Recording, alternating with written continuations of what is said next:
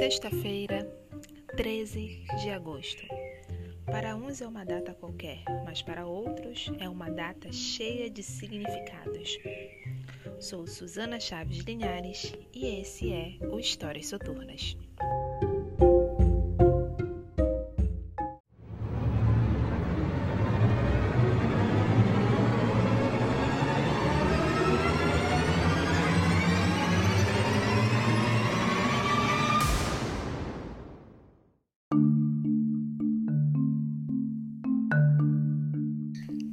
No dia 13 de outubro de 1307, o rei Felipe IV da França ordenou a prisão dos cavaleiros templários.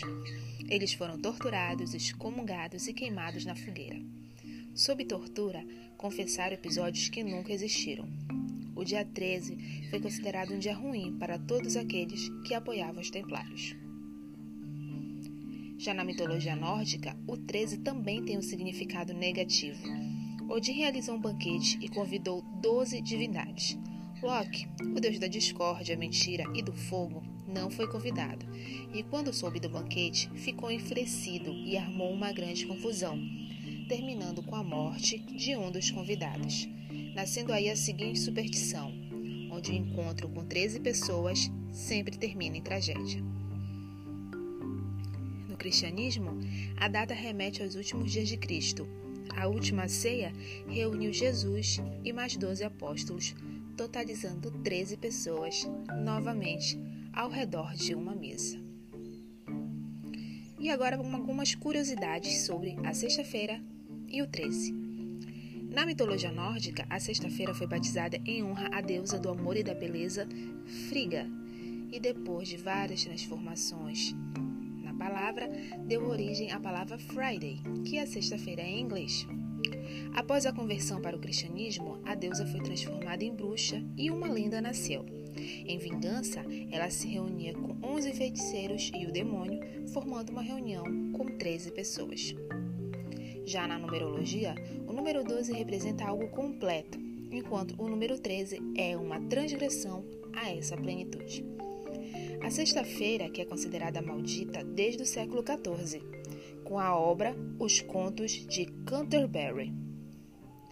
A Apollo 13 foi lançada às 13 horas e 13 minutos no dia 11 de abril de 1970, onde a somatória dessa data é 13, e o acidente ocorreu no dia 13 de abril.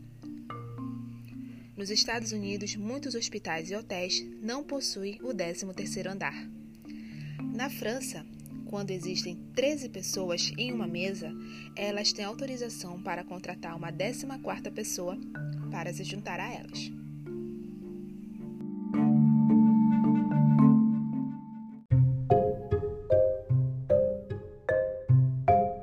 Sexta-feira 13, a curiosidade em torno dessa data tão emblemática, tão mística e supersticiosa para alguns. Então me conta aí, tu és uma pessoa supersticiosa ou é apenas mais um dia normal? Quero lá saber a tua opinião.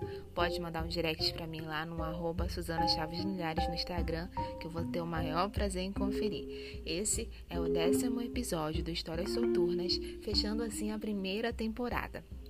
A segunda temporada começa na próxima sexta-feira e com outro tipo de história para vocês. Então, quero agradecer novamente a audiência. Obrigada, tô adorando muito esse retorno, tá sendo muito gratificante. Quando eu criei o Histórias Soturnas, eu não esperava ter um retorno tão grande como eu estou tendo agora. E eu estou muito feliz com isso. É um projeto que eu decidi fazer e abraçar com tanto carinho que eu estou muito feliz com todo esse retorno de vocês. Então, se tu estás escutando pelo iTunes e quiser lá dar a tua estrelinha, a tua avaliação, eu agradeço de coração porque assim a Apple distribui para mais pessoas.